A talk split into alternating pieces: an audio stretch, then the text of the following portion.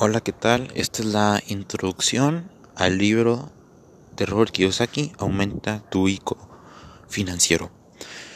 Bueno, este en el prefacio fue escrito por Donald Trump y habla cómo conoció a Robert y cómo él tiene mucha influencia y es cómo es importante la educación financiera pues en su país, ¿no? Cómo ellos escribieron un libro juntos, ganaron dinero y cómo ambos están de acuerdo en que es fundamental y necesario aumentar la educación financiera en el mundo.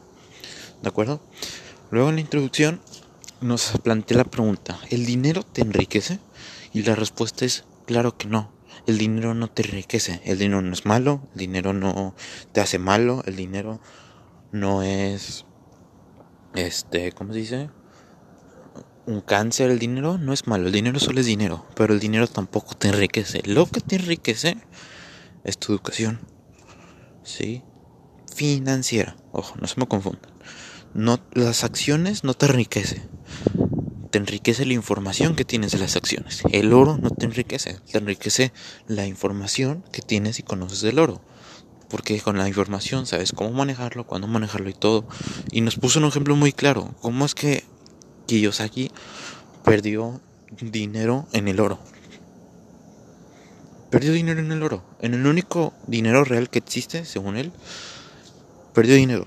Y esto prueba que no importa cuánto tengas o qué tengas. Hay gente que cada vez gana más dinero, pero cada vez está muy endeudado. Desgraciadamente así es, y es una ironía muy grande. Y pasa mucho.